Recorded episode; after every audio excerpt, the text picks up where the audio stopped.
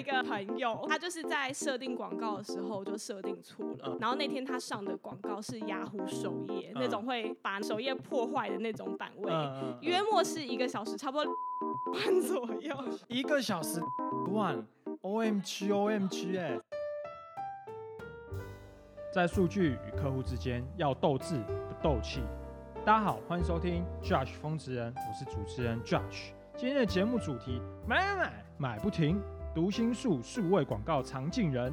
在大数据的时代下，消费者的轮廓更加的透明，但是身为数位广告 A E 或是广告人的心声，只有他们知道。那今天就欢迎我的好朋友，人称数位广告界的妙丽罗莎。我们欢迎他，嗨，罗莎。Hello，我是 Rosa，人称数位广告圈的妙丽。为什么会叫你妙丽呢？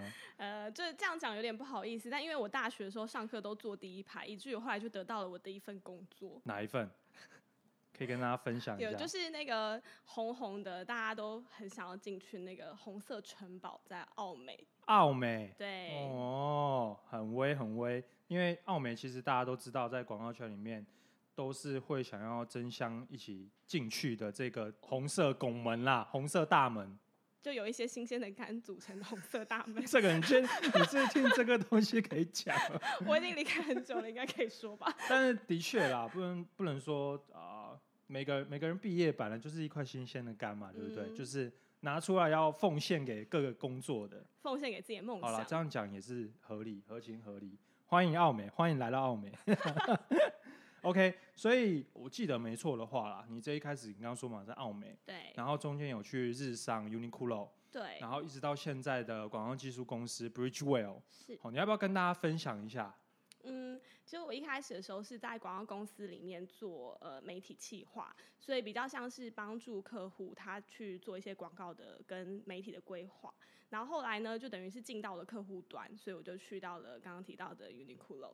然后呢，现在呢就又回到媒体圈，我们现在是做呃大数据做广告投递，比较像是现在很流行讲的那个 Martech，对，就是用一些数据的方式去做一些精准广告的投递这样子。所以现在那种。在网络上面，你可能随便搜寻啊，或者是你可能点过一个产品，然后它就一直跳出广告给你看，就是你现在在做，你们公司现在在做，是我们最基础的 retargeting 这样子。OK，好啊，那等一下我们再好好的跟你聊聊你工作的状态，然后跟你遇到的工作上面的心路历程这样。那现在就进入到我们的一封调查。第一个问题呢，数位 A E 一定要很了解现在网络流行的趋势吗？嗯，那是当然，因为你是客户的顾问，至少你不能比客户晚知道吧？嗯，那一定要很懂得设计，就是作为一个广告人。嗯，我觉得设计未必，但是你需要知道消费者的需要。那一定是要责任制。没错，欢迎来到愉快的数位行销生活。一定要考很多证照吗？证照，如果你有能力的话，当然就不需要。好。那这什么意思？就是证照只是一种表达你能力的方式哦。对，所以你如果没有什么经历，你可以去考证照；但如果你就是有很多别的经历的话，证照只是其中一个方式。了解，就是还是不有很多东西不是证照可以证明的啦。对啊。好，下一题，应征数位广告 A 是经历重要呢，还是学历重要呢？我觉得第一份工作会看学历，但是第二份工作以后就看的真的是经历，还有你在工作上的一些学习。对。我觉得这是一个金句，这个要不要剪成片？这个可以收收录一下。好，下一题，就像推销员一样，把东西卖好就好吗？完全不是，因为数位广告你卖的不是产品，而是卖给客户一个解决方案。好，结束了我们的风调查，接下来我们就请罗莎来聊聊你的工作吧。我们刚刚是不是已经聊到，就是你之前已经在各个不同的产业上面工作了嘛？对，那可不可以跟我们聊聊你在数位广告上面工作的一些内容？呃，我其实觉得数位广告会分成很多块，我们可以从两个种面向来看，一种是你服务的公司，它像现在可能最红的，可能是有一些是网红公司啊，或是我刚刚提到我待的可能是 Martech 相关的公司，也有可能你是在一些媒体端，比如说你真的是在 ET Today 啊、UDN 啊等等，或者是。像刚刚提到，你可能是呃客户，不管是直客或是代理商等等。所以第一个是从你在什么样的公司，就是他服务的内容是什么。那另外一个角度是要看你想要在这个数位广告圈里面做什么样的角色。比如说你是要做呃企划的角色，媒体企划就是安排客户的一些行销方案，或者是说你想要做广告 A E。这个大概是所有数位行销以外里面，我觉得唯一赚得到钱的工作，就是可能销售一些公司的产品或服务，一些解决方案。那也有可能你是想要来做那种超广告的优化师或者 AM 之类的。对，那这个话就是可能会更多需要知道一些数据分析的东西。所以其实广告领域是分很多很多块的。那我自己的话，其实比较多可能是企划跟广告 AE 这一块的经验这样。因为我之前一开始刚刚提到嘛，我就在客户端，然后或者是我在代理商，就是帮忙客户安排一些数位行销的方案，这样。对，所以这个部分可能是我比较熟悉的。那广告 A E 的话也算是熟悉，因为现在的公司里面会接触到非常多的广告 A E，就他们协助我们销售我们公司的产品这样子。其实，在现阶段来说，呃，不要说现阶段啦，基本上很多大学生毕业，很多人会去向往。特别是大传真的，我发现现在好像很多人都很想要来做数位做广告或是数位行销，对不对？其实不用，不是现在，以前在我那个年代的时候，我现在也在讲我，就是已经开始有蛮多人都是进一开始会想要有这一个幻想，fantasy 有没有？对，大家都会想说，我进广告圈，我就是一进去就是那一种，我要想很多 idea，然后帮人家。就是设计好那个啊，整个影片啊，然后做一些创意啊，什么什么的，其实没有，对不对？广告真的像刚刚说的，分非常非常多种。对，其实广告分工很细，就是你很有可能就是其中一块你会专精，但是其实你不太可能在一个公司里面，或者是说一下子你就拿到什么几千万的预算之类的，像。呃，因为后来我还有去学校里面去帮一些同学做那种他们毕业展的评审，那我都跟他们说，你们在毕业展里面做到的这个 case，应该就是你人生中做到最大的 case。对，就是你后来可能真的到真实世界里面的时候，你可能呃负责的也许就是呃十万二十万，其实现在大家都需要把钱花在刀口上，这样。对，然后所以你不一定会立刻接触到什么超大创意的东西。哎，那现在。因为疫情的关系啊，那特别是我们现在录的这段时间，对，就是感染又特别严重嘛，会不会影响到广告上面的预算？又或者是说，嗯，整块的广告的这个饼啊，会不会？因为疫情的关系而有一个很大的影响。其实今年的状况比较多，是从实体会转移到数位上面来。嗯，哎，应该说从去年开始就是这样，尤其是特别在电商的这一块，因为大家就是闲来没事，在家就一直不断买东西嘛，然后而且还买了一些平常不会用到的东西，比如说，其实很有趣，去年我们有一种东西卖的非常好，就是。在家里烹饪的小道具，哦，因为很多人在家里煮东西啊，但重点是大家又不会煮，所以要买很多小道具。对，对，所以就是这种，就是很多经济都是从这个疫情的开始，然后会有一些改变，或者是我有看过一些报告，就说什么上衣卖的特别好之类的。在家为什么还要穿？要要要啊，因为你要你要跟人家那个远端工作啊，所以你只要买上衣。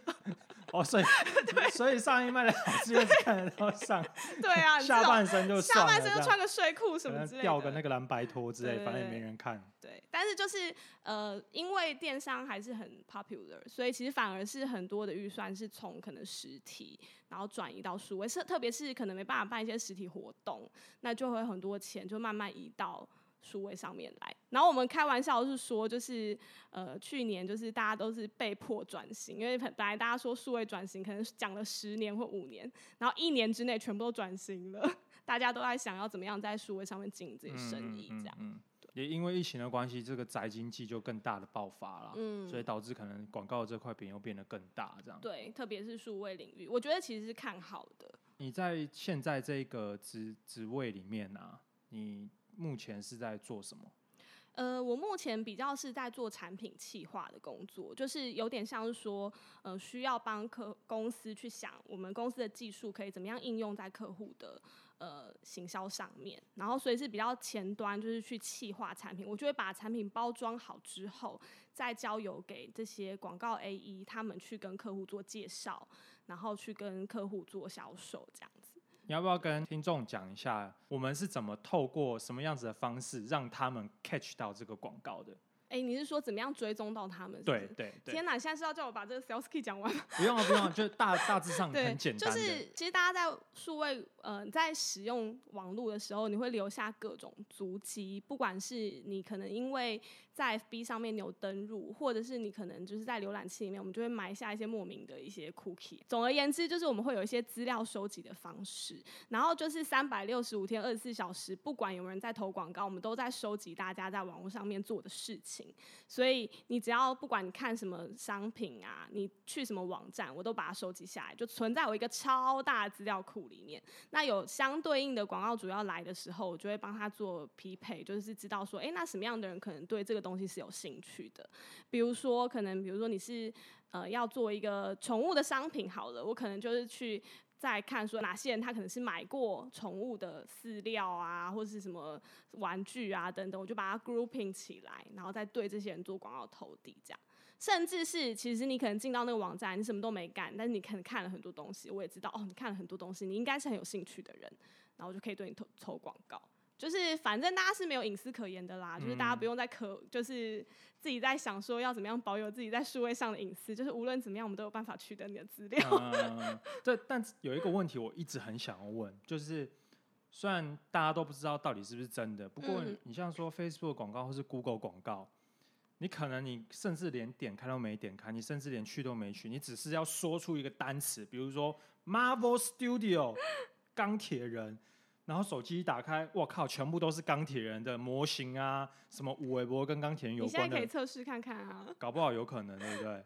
有可能，但是我觉得这是一个乡野传说。大家可以去试看看。对，大家可以去试试看看，因为我个人也是觉得蛮蛮有这个可能性。但是呢，其实我有听过很多工程师的说法，就是说你要做那种语义的断句是要非常耗。资源的，所以它是一个 CP 值很低的一个一个收集资料的方式。所以就是工程师是这么跟我说，他是说，如果是我的话，我绝对不会用这么笨的方法来收集资料。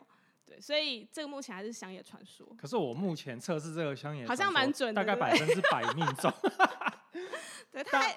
大大家听众可以去自己去试看看，然后再留言 feedback 给我们，到底这个乡野传说是不是真的，好不好？你透过随便讲一个词，你可能最你不是你在网络上面或者你在手机上面完全没有搜寻过，你讲一下，然后你看手机登录 FB 或者在 Google 上面，它会不会投出相对应的广告？举个例子，钻石或者是 呃呃，比如说呃叫什么车子好了，然后讲个品牌，然后看上去滑会不会出现冰室啊或者什么？啊，什么 diamond 啊之类的广告投给你，大家可以去测试。我们有遇过一个很好笑的事情，就是因为我们的广告是可以做这样子个人化的嘛，然后所以曾经有人就是来投诉，他就说你们家的广告一直投给我看内衣的广告，然后他是一个男生，他就说你们广告为什么要一直投内衣给我们看？然后我们就很不好意思告诉他说，真的不知道你平常在看什么，所以一直投了内衣的广告给你看，好不好？这这个，所以偷看什么就是。其实数位这一块，特别是 footprint 这一块，就是数位广告主机，有时候比我们自己还要更了解自己。对啊，这可能甚至我们在网络上面看到东看西看，我们都还不知道喜欢什么东西。可是透过数位广告的它后面背后的一些 database 数据，反而可以更明白知道说我们到底要什么东西。因为它就是一种统计学嘛，就结晶出来大家在网络上使用的结果。对，所以其实这个真的是有的时候你在无意识的状况之下，就会发现，哎，他真的推给你一些你还蛮有兴趣的东西。那我个人因为也还蛮爱买的，所以就也因为这样，就是制造了不少转换。我想应该让这个学习，就是机器学习的部分变得更加的准确。我们刚刚讲到隐私权嘛，privacy 的部分，然后跟 cookie，那跟大家讲一个就是比较也不算是 deep 吧，现在大家应该也都知道，就是。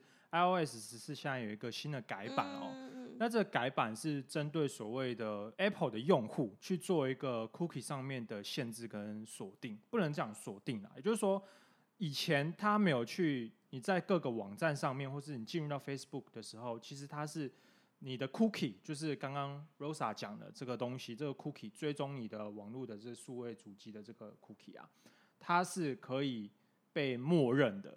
可以这么说吧？被默认。呃，精确的来说，它是 Apple，它会传一个 IDFA 给所有就是使用所有的 App，然后去辨识现在来的这个人是什么样的人。那接下来的话，Apple 它就会在如果消费者没有同意的状况下，Apple 就不会传这个 IDFA。哎，不是，它会传，但它会传一个假的给你，所以你无法知道它传给你是真的还是假的。对，所以会造成一些就是呃一一应该说 App 的厂商，他可能就是要投广告，说没办法投那么精确，因为他并不知道说就是现在来的这个人是谁，他就辨识不出来这样。这个非常的 deep，但是对我觉得 总而言之，就是 iOS 十四现在更新做了一件事情嘛，就是你现在没你必须要同意这件事情，让第三方，比如说网站。或者是 Facebook 任何的 APP 同意说，我把这一个 privacy 这个 cookie 是同意让你们去做使用广告的追踪等等。但现在就我所知，可能美国现在有一个调查，他说大概只有百分之不到十的人愿意去 allow 同意让这些第三方的厂商使用他们自己的 cookie。嗯，所以这个会不会对广告造成一个很大的障碍？然后你现在。在你们公司的里面，因为刚刚说做大数据这一块的所有广告投递嘛，有没有影响？呃，当然它会有很大的影响啊，因为等于就是说，你过去有一个东西可以当做线索去辨识它，但你接下来就是这个线索就断掉了，对啊。但是因为我们本来就是做大数据起家的，所以其实这件事情我们很早就有看见可能有这个可能性了。所以呃，其实也不不只是我们啦，就是可能像 Google 啊等等，他们也都会跟呃这些广告厂商一起合作去开发各种，就是可以有新的方式来去辨认消。消费者的方法这样子，对，所以其实应该说这是一定会影响的，只是说我们还蛮早就开始做这样相对的研究跟阴影的，就预已经先预备，因为其实他们已经通知很久，讲真的是讲很久。对啊，不只是刚刚讲的 IDFA 嘛，那可能在接下来今年年底或明年年初也会有第三方 cookie 没有办法被使用的问题。对，所以其实有兴趣的人可以再去搜寻一下。我们会在同整一些相关的资讯在我们的 Facebook 粉丝团，然后或者是我们的 Podcast 的文字栏里面，大家有兴趣可以去参考哦。Cookie 这个部分隐私权的部分讲完，那我会想要问说，你刚刚一开始讲到做数位广告这一块啊，不要说数位广告，在广告圈里面是不是烧干烧的很严重？嗯，因为广告圈大家都知道就是责任制嘛，那所谓责任制就是没有没有下班 就是责任制，对，而且特别是我觉得在数位这一块特别明显，就是数位就是一个开始就不会结束的东西，就是你的东西上去以后，如果你以前是呃平面广告好了，刊出那一天开始你就休息，然后就等着做结案报告，或者是电视广告播出的那一天开始你就休息，等着做结案报告。但是可怕就是呢，数位广告你一上线开始呢，你就要开始优化。就要开始追踪，就要开始策划下一次的优化的方案，所以数位就是完全不会停止的，对吧？所以这个真的是造成，呃，我觉得就是在现在的状况下，大概很多人都会觉得数位广告是一个很烧肝、很烧青春的一个工作。但其实不只是数位广告，我觉得其实广告圈都差不多了，除了我自己觉得像是户外广告，可能还会比较轻松一点哦。对，但是我觉得数位是有特别严重，我个人这么觉得。而且还有一个点是我我自己观察，会觉得其他的产业呃，其他的广告可能有一些淡旺季，比如说像是可能什么实体的那种活动，你可能就有一些特别，比如说夏天特别旺什么。但是数位广告是没有淡旺季的，随时都有人会是旺季，所以我自己会觉得数位广告真的是在这个里面又更辛苦的一个环节。那你曾经烧干烧最久的一次是什么时候？哎，我真的算不出来，但是我知道自己曾经有，呃，比如说早上五点下班，然后看着有人来上班，就不知道到底这个来的人到底是来上班还是下班的状态。这是经过很久吗？就是这个状态持续很久吗？对我那时候我有计算过，我一个月可以用掉二十张车单，二十张车单，一张车单就是要。呃，那一天晚上是超过十一点回家的意思，所以二十张车单就是我算不太出来，就那个月发生什么事。基本上每天晚上工作都至少要超过这么晚的时间嘛。对，而且他不太会，呃，因为有些人可能会觉得说，那是不是头两年会这样，后面就没事了？但是我自己个人的经验是一开始的时候确实会是到。呃可能十一十二点，但接下来呢，就是你稍微变成一个可能听力的以后，你反而是要等他们写完东西再回来改。所以我那时候就是可能呃九点下班，但我可能就一点要回来改作业之类的。对，所以那个时候就是日夜颠倒，蛮严重的。那这样对你身体会造成影响吗？就是对啊，青春饭。你你之前是不是有跟我聊到，就是那个我们哎是救护车的故还是什么？就是我那时候几乎每一年都要去一趟急诊室，所以我就是跟北医的急诊室很熟。每一年？对，就是各种，要不就是急性的什么 A 型流感，要不就是什么胃痉挛。你说 H1N1 那一种吗？对，类似那一种。对，所以就是每一年都会有一些蛮辛苦的。那我觉得其实还有一个原因，是因为大家都很辛苦，所以大家的生活会很不正常。可能不只是工作上的累，像我们那时候就是可能工作完以后都十一十二点，然后大家就跑去吃居酒屋，然后把那天的薪水吃完之类的。不然就是说坐了一大堆计程车，买了一大堆药，所以就是 生活变得很不正常。我觉得那有一部分也是自己要负责了。但是你在。这个过程当中，你应该是很有成就感的吧？嗯，不然其实不会一直想要继续这样做下去。就是消耗跟你获得的成就，想要继续 keep going 这一段这个职位或者是你这份工作的动力，一定是要来的多了。对啊，就是你真的可以接触到很多很新鲜的事情，然后也可以看见很多东西，就是从。从无到有，比如说像是我有做过，可能大家不知道现在还记不记得长荣的那个 ICU，就金城武的那个案子，对啊，那你就会觉得是那个榕树下，不是不是不是榕树下，金城武树，金城武树，对对对对，屏东那一个嘛，博朗大道，哎，博朗大道好像是台东，哦台东，哦台台东，I'm sorry。台东对对，就是你会做到一些你觉得很喜欢的案子，从没有到有的那个过程，而且这些东西真正解决到客户的问题的时候，像我最近。哎，不是最近这几年来，也有做到一个，比如说团购美食，它可以做到营业额好几亿这种，你就会觉得说，天哪，数位的能量也太大了吧？只不过是一个卖这个团购美食，也可以卖到好几亿这样。我怎么记得？我感觉好像知道是哪，好像跟你有点关系。对，好，反正 anyway，喂，我们刚刚讲的这一些是广告圈的，坦白说是一种常态啦，我必须老实讲，但不是指明就是说，哦，一定是。某一家广告或者怎么样，或是特别，其实真的就是广告圈的常态就是这样。但相对来讲，为什么很多人还是愿意进去？其实它一定有相对的吸引力，跟它里面获得的成就感。对啊，而且我觉得你一定要热爱你的工作，在广告里面就是工作及生活，生活及工作。那你真的很热爱吗？我其实蛮喜欢的，我到现在还是有时候会觉得有点怀念那个日子。不过因为我真的身体不太行，所以 可能也不太适合。哎，那你在那个时候？这么这么 crazy 在这份工作上面的，对，不不讲哪一家公司，不要这样讲，我现在还是很 crazy 在我的工作上啊。那这样会对你的，比如说感情啊，会有什么影响吗？比如说有很多人，哎，你一直加班，然后也没有办法跟男朋友约会啊，或者是这件事导致上可能会有一些呃问题存在，会有这个状况吗？呃，我我觉得。可能每个人状况不一样，我自己是觉得我没有那么严重，可能就是因为我的家人什么他们都蛮了解我的工作状况。可是你会发现，就是你会有一段时间跟你的朋友是完全空白的状况。比如说像我可能就是跟我的大学同学，可能就有三四年是完全的空白，因为你就是根本不可能约到对方，或者是我们每次约都是约那种什么八点，然后还要迟到九点之类这种。所以你会有一段时间是没有办法 经营。会不会 我们这一集播出去之后，所有的数位广告圈全部封杀我们？有可能。然后把我们这个当成反教材这样。这样你会不会接不到叶配？没有，这就是哎，有可能。因为发发广告来了，基本上都都是都是我们的客人呢。啊，好啦，算了，没有没有啦，这些都是我们梦到的。很美好，真的真的很美好。我们梦到的。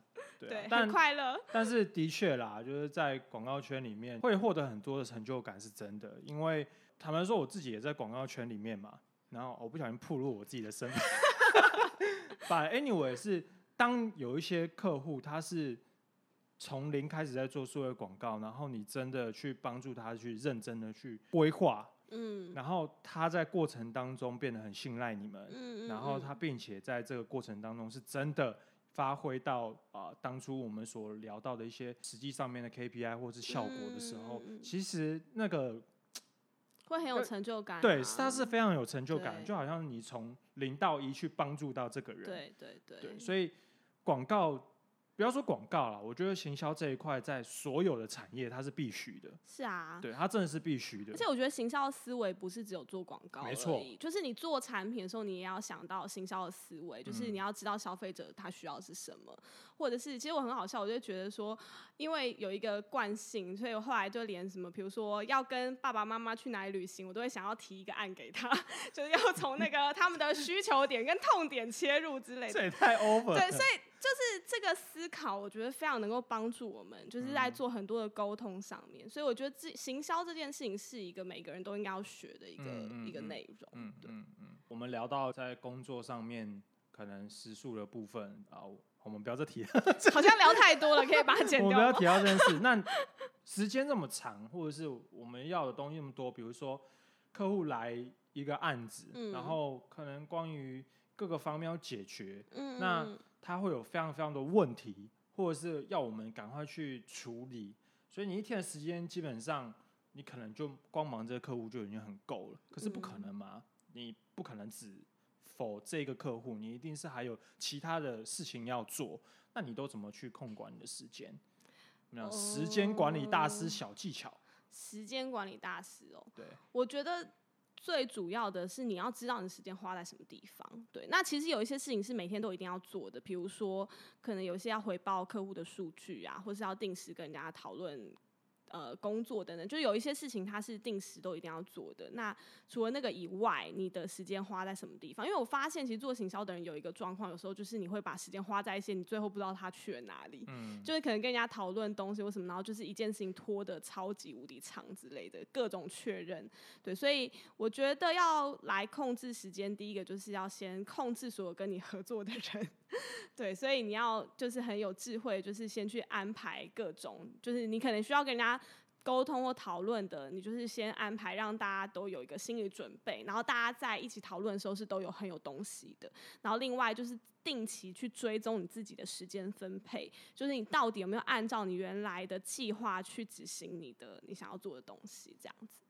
怎么办？我刚刚听下来，好像我都我都没有 所以一开始不是都说要写那个吗？追踪时间记录。呃但坦白说，就是计划赶不上变化啊，很多对真的很多东西。不过这个是真的可以建议大家就把今天的 schedule 写下来，然后如果真的有突发状况，我们去怎么去排解。但每个人有每个人的方式啦，是是是，所以你的方式可能就像你刚刚说的那样子，这样。对，就是把一定是先把今天必须要做的事情盘点下来，嗯，然后可能啊，网络上都有很多那种什么，就是判断什么重要还是紧急啊，重要嗯不紧急还是紧急不重要之类的这种，嗯就是你可以先把一些一定要做的事情先整理出来，然后其他时间再去规划一些长期的事情之类的。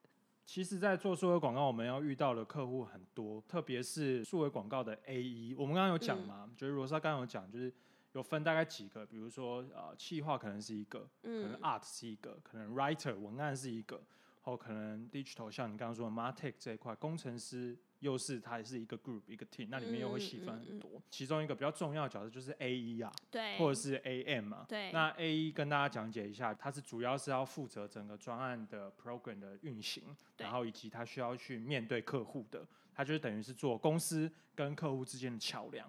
那 A E 有分两种嘛，一个就是专职的 A E，一个就是比如说他需要去陌生开发、嗯嗯嗯带业绩进来的，大概分这两种。那 A N 的话，主要就会是去所谓的超广告，怎么去操作广告、优化师师，哦，让客户的广告可以投给对的人看。这样，嗯嗯嗯，你之前有讲到一个金句，前几天在 Facebook 上面有看到你 PO 的，你要不要跟大家分享一下？超级经典。我自己写的是每一个人都应该要学所谓的 account management，对，因为第一件事情就是你要学会不卑不亢的客户关系，是应对客户进退的时候要非常的合理，而且不卑不亢。没错，对，因为你背后有一大堆人要帮你做事啊，所以你身为一个 A E，如果你什么事情都接受客户的要求的话，我相信你背后那群人一定会很恨你。要懂得取舍啦。对，因为其实有时候客户也不知道他到底想要什么，所以你必须要真的做一位他的顾问，然后去帮他去筛选出来他必须要的东西。然后呢，可能你需要学会问对问题、面对问题跟解决问题。我觉得这三个都很重要，就是呃，从可以正确理解客户的需要开始，然后再去面对跟解决。然后后面有几个就时间管理、情绪管理跟伙伴关系管理。对你这样讲完，我怎么觉得其实这些东西它在各个职位上面通常都会应对得到。对，但是就是因为我觉得这个每一个职位都会应对到，但是这其实是呃，一般如果你要作为 A E 的话，基本功我们会训练 A E 要做的事情。对，但是我觉得好像很多人都没有这么完整的这样的一个概念。对，所以就对很多东西可能就是，比如说像不卑不亢的客户关系，你就会看到，就不管在什么职位上，只要他有应对到客户的人，如果他没有办法在第一线把他踩住的话。后面就会很辛苦，这样。嗯，你刚刚讲到很多那个 A 的一些经典金句嘛，其中一些什么不卑不亢啊，然后面对客户要什么样的态度。我刚刚其实有一个想法，这样我们临时开一个单元状况剧，好不好？职场状况剧是要怎么样扮演客户来骂你吗？可以啊，你扮演你扮演客户，好，没问题。我最喜欢扮演客户了，我就扮演那个广告 A。好的，好，接下来进到我们的疯子人的状况剧。电话来喽，零零零零零。喂，你好，Rosa。那个，我想问一下，我广告开始投了没啊？呃，我们现在，哎，可是没有转单呢。不是，因为才刚过几天嘛。我这每一分每秒都是钱呢。我知道，知道，我们现在正在努力。那你赶快告诉我你要怎么优化。我每一分每一秒都是钱哦。我要忍耐，我要忍耐。客户最大，快点，两个小时之内可以吗？好，没问题，没问题，两个小时之内告诉我你要怎么优化。好，我要看到有单哦。好，我立刻跟内部讨论一下，然后马上再回复你这样子。我们当然都还是要有一些啊，就是跟内部讨论怎么去优化。那你讨论完了，赶快告诉我。好，没问题，没问题，没问题。两分钟之后又再打电话来，铃铃铃，电话来喽。哎，你们讨论怎么样啊？哦，有，我们刚刚前面十分钟刚刚讨论完不是，不是，你告诉我结果，你到底讨论怎么样？你要怎么优化？你告诉我你的计划啊！了解了解，刚刚我们那边前面呃十分钟前我们刚通过电话嘛，然后我们已经跟内部沟通讨论过了这样，然后现在正在 A A M 跟不是你你现在这样没有用啊！你只是告诉我你在处理，那你有告诉我你要处理什么？你要怎么调受众？你要怎么调素材？你赶快告诉我啊！不卑不亢，对客户要你再这样我要抽单喽！我真的觉得你们没有办法做这个案子。我的。那你在过程当中有没有遇到不管是客户啊，或者是公司内部的状况，让你瞬间血压飙高的事情？就是每天都在高血压，没有一天血压低的。这也太可怕了吧？对，因为每天都有各种突发状况啊，而且其实你需要非常细心，就是你在这么累的状况之下，还要非常非常哦，这是真的，特别是数位广告，对你任何东西做错了都很恐怖。像我一定要讲一个，就是不是我的例子哦，就是我有一个一个。朋友，好，他就是在设定广告的时候就设定错了，导致于那个广告没办法连进客户的网站里。然后那天他上的广告是雅虎首页那种会把那个首页破坏的那种版位，约莫是一个小时差不多六十万左右。一个小时六十万？呃，对，它是实价大概就要六十万。一个小时六十万？对。你懂得，你懂得那个六十万立刻飞出去的感觉那这个是就就直接赔掉吗？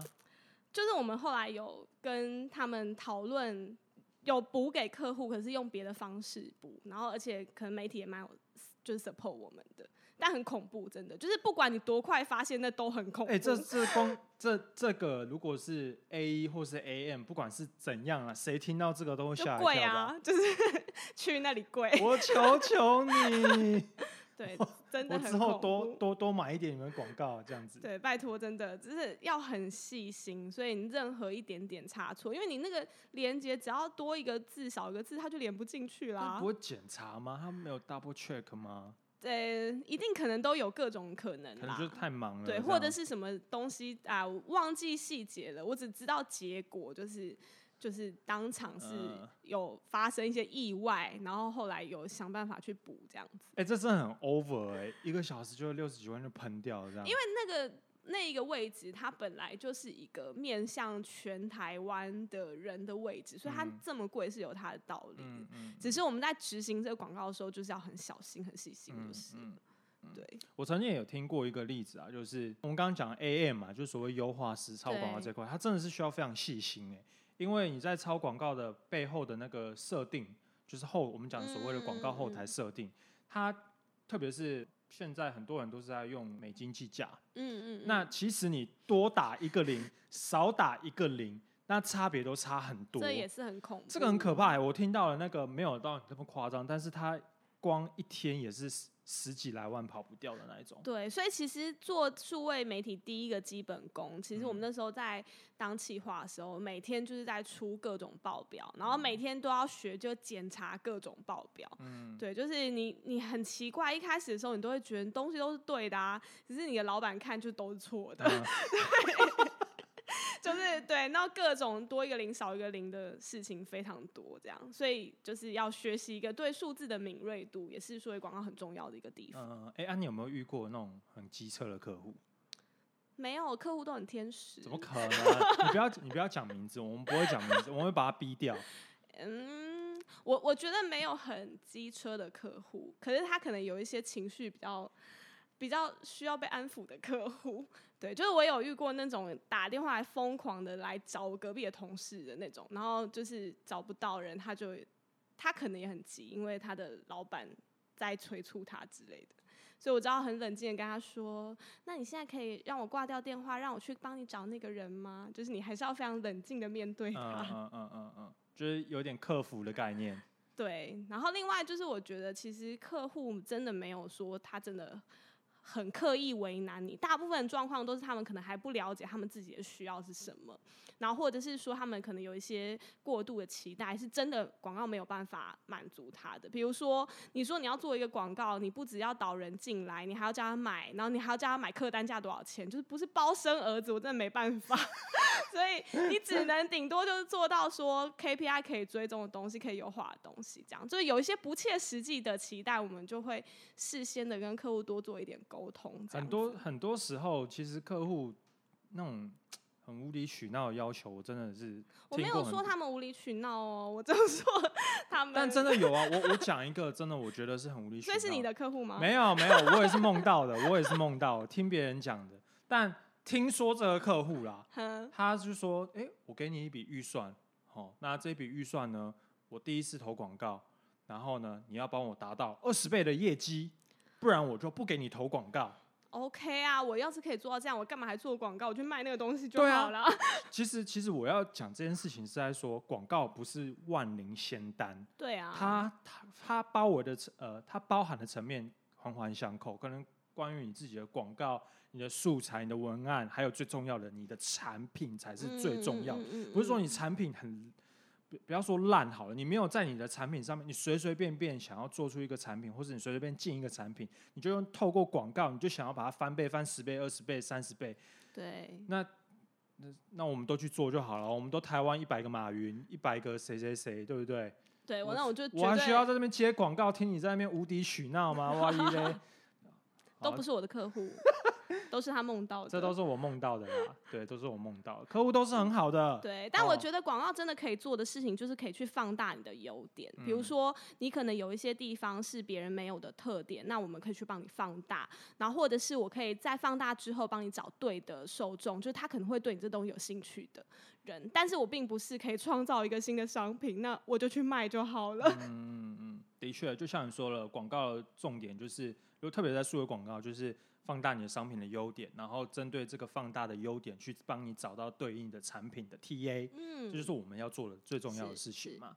对啊，好啊，哦，刚刚讲到其实有点爆气，你知道吗，回想起很多往事，哎、我甚至还有一些客户。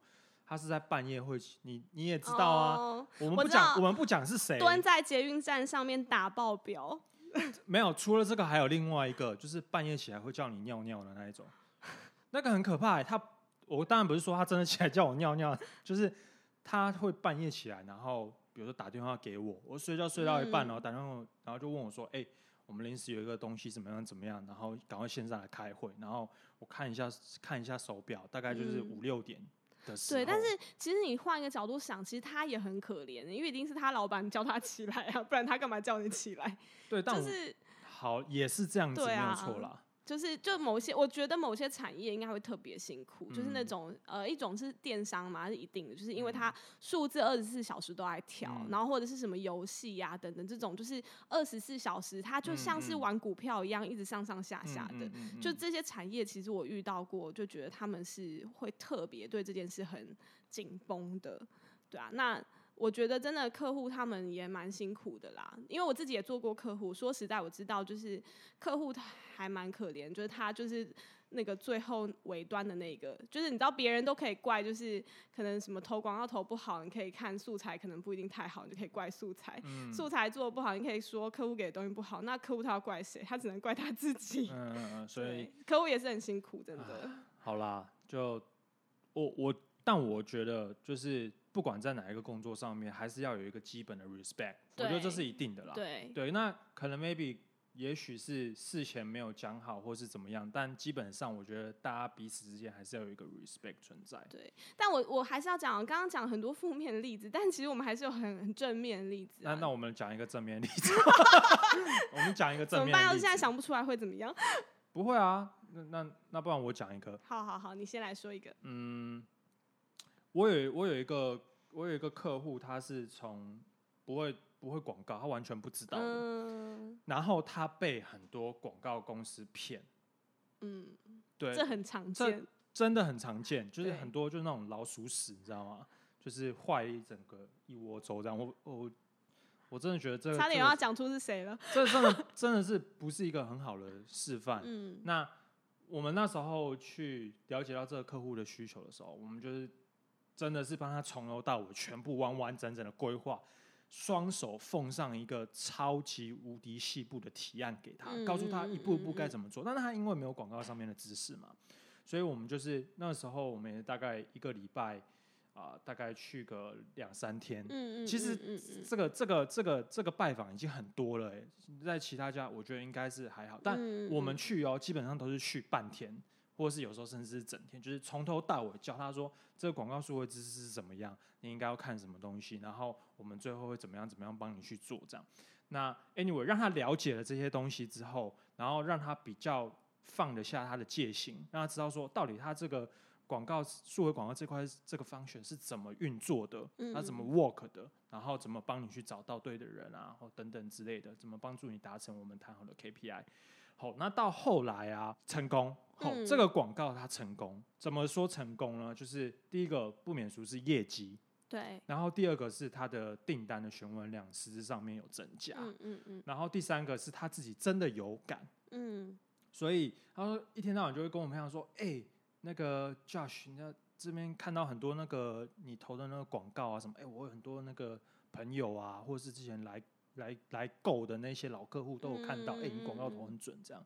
那那个时候我就会想说，啊，就是终于有人看到这件事情，嗯，就我其实现在想起来，我还是会觉得蛮感动的，因为嗯我们其实某方面来说，我们是真的在帮助他。嗯，这算是一个正向的事情。对，就是其实我觉得真的也在里面遇到蛮多客户从小变大，嗯。然后或者是有时候是遇到消费者真实的反馈，不管嗯。是因为像我们投广告，有些会透过 Facebook 嘛，那嗯大家会在下面做一些留言，会回复之类的，嗯。然后你就会看见大家很多真实的反馈，有的也会让人家觉得蛮感动的。然后甚至是，其实我到现在为止，有时候在路上不是路上，就在网网络上面遇到自己投的广告的时候，我都还是会觉得哎，蛮、有趣的。然后就看看说，哎、这个投的环境跟我现在在做的行为，然后就觉得哦，我们家的大数据真的好准哦，就是会自己觉得有点满足这样子。，Bridge Well，好不好？各位赶快去投，哎、投履历，对对对，欢迎来我们公司。履历给他 投起来。哎、那接下来罗莎，你要不要跟大家来聊一聊？就是想要进入到广告，特别是数位广告这一块上面的话，嗯，他们需要的一些呃基本的人格特质，或是基嗯本的特征条件啊，有需要的一些 skill 啊，要不要跟大家分享一下？我讲一个最基本观念的哈，我觉得要做数位行销的一定要非常的好学，因为基本上我在现在所用到的各种工作的技能，几乎除了基本概念以外，几乎没有是在学校里面就可以完全学得到的，都是靠你可能在工作当中自己去做一些学习，或者是跟客户学习啊，跟竞争对手学习等等。所以你要非常的好学。如果你只依赖学校给你的知识，想要完成这个工作的话，其实是会非常困难的。那另外的话，我觉得如果你是真的对这个有兴趣的人，其实呃有两种状况嘛，一种就是你可能没有任何经历，那其实线上也有很多的那种各式各样的一些自学的课程，不管是广告类的，或者是有一些跟呃消费者心理有关系的课程，你可以去做一些学习。那如果说你可能比较幸运，你刚好是相关业界的呃相关产业的学生，那我觉得就可以在呃学校的时候，就是多去参加一些业界的活动。因为我个人就是属于这个类型，就是我比较幸运，就是我以前就是学广告，所以我等于是在大学的时候就做了非常多跟业界有关系的各种比赛、各种活动等等。然后所以就是也有机会可以得到第一份工作，因为他们就是如果你没有任何经验，这些就是你可以突出的地方，对啊，所以我觉得可以从这些地方去累积自己的经验，然后重点就是要主动，然后要好学，这样。大学不要混了，好不好？没错，好好念书还是有用的。我就是那一个混的，所以没有办法，没有办法进红色大门。没有，那只是可能一开始没办法直达车，但你可以用另外的精力去弥补这个部分。这样。那要不要建议一下，就是说，呃，有没有什么动力来源跟成就感？动力来源呢？如果你讲到 A 一就广告 A 一这一块的话，当然就是像我刚刚讲的，啊，我觉得它是所有数位行销里面就是可以赚到钱比较容易，就是你努力多少，然后就有多少的收入，因为它的薪水结构是跟抽成有关系的。那其他的话就是像我呃，比如说你。可能帮助了客户，然后你真正看到他的行销有改变，就是他真的卖出了东西，或者是他品牌真的打开了知名度等等。那也有一些状况是你自己本身就很喜欢你做的产的那个广告的案子，像我之前就很喜欢金城武的案子啊，很喜欢某些特殊。谁不喜欢金城武？对，我想每一个做过他的那个客户都会很喜欢他的案子，这样。对，所以我觉得这些都是你可能的成就感。然后还有一个我觉得很重要的成就感是数位行销或是广告圈可以认识很多很有趣的人，嗯，就是各种特别的一些，不管是兴趣或是不管是他的背景等等。因为这个行业就是非常的有包容性，它可以容纳各种不同的有特色的人，这样，所以其实也交到蛮多朋友的。那未来发展呢？未来发展的话，就可以看你是真的要继续往这条路走，或者是其实我听到蛮多人后来去创业的，可能是因为自己就是走到了这个数位行销，那知道怎么去做行销之后，那他可能又有另外的兴趣，比如说他可能是做手做的啊，或者是他 我们有人去卖猪肉干的，就是他可能就是对用他这个行销的技能，然后再去帮他自己的产品做一个行销，对啊，所以呃，我觉得。生根在广告圈是很棒的，但如果说你刚好你有别的兴趣或别的呃一些专长的话，可能你也可以把它结合你的专长，然后再去做一个放大之类的。所以我觉得这是一个大家都蛮适合可以去来学习的一个一个工作。因为据我所知的话，其实你在数位广告这一块，先不论是你是 A 一或者是你是 A N 或是其他的角色，你在这边学到的东西，你可以。我们讲跳槽嘛，或是你可以到其他你的层面，未来的发展其实是非常广哎。对啊。因为任何的公司基本上第一个都需要行销，嗯。然后第二个部分是现在数位广告的时代是蓬勃发展的，所以很多公司如果以都会走数位广告这一块的话，他们也会需要这样子的人才。那再就是讲你的创业嘛，所以其实你也可以可以到品牌端啊，你也可以跳到客户端啊，那你甚至你刚刚说可以自己出来自立门户，这都有。所以其实。好，进广告圈虽然说一开始很辛苦，但是学到的东西真的可以说是非常非常多，而且企业世道人脉，我觉得这也是非常重要的，因为你可以跟各个不同的客户深交，不要说深交，你可以认识到，但这是你在做可能其他的职位上面比较难去达成的东西，没错，或是你可能你在做在这个职位，可是你可以去。了解很多品牌，各个不同品牌上面它的需求是什么啦？很多不同的产业，你各个产业都会变专家。比如说挑个钻戒，你会变专家；买个房子，你也会变专家。因为你在过去的经验里面，你可能都碰过类似的客户，他会给你一些他们行内的一些知识之类的。好啊，今天真的非常谢谢罗莎来到我们的节目当中。其实罗莎就我跟他认识的真的非常久。讲个小秘密，其实也不算秘密，他以前是带领我进入到这一行的，呃，像是老师吗？我是看他履历的人。对，以前我我以前是玩音乐的啦，当然现在也还是有，只是比较多是否兴趣这一块。那以前因为玩音乐哦，玩到很深，然后要去当梦想就是要当制作人啊什么的，所以那个时候要糊口饭吃真的非常困难。所以后来我就到处投履历找工作，他们也不知道为什么就看到我的履历就叫我去面试，然后不知道为什么我就中了，然后不知道为什么我就在广告圈里面就待了这么久，所以非常谢谢他在就是我的那个人生的转捩点，愿意给我这个机会。这是一个彩虹时间，是不是？我不知道，我我就是就真的蛮感谢你的啦。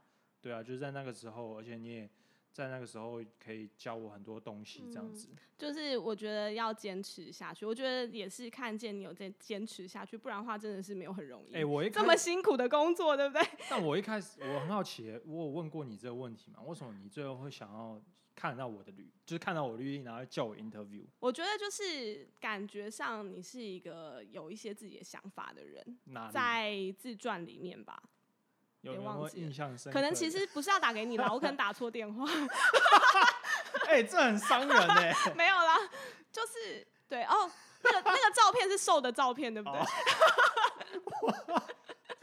然 后我现在就胖，了没有？现在就胖。没有啦，真的就是觉得你可能是有一点，就是有自己的想法。然后我记得那时候你前面还有工作是在做，应该是 A E 还是文案之类的工作吧？哦，对啊。那我就觉得说这个人应该是懂一些消费者需求吧，所以后来就来找你面试。然后果然在谈吐之间也觉得你是蛮有自己的想法，然后也可以应对进退这样。所以是觉得有想法的男人。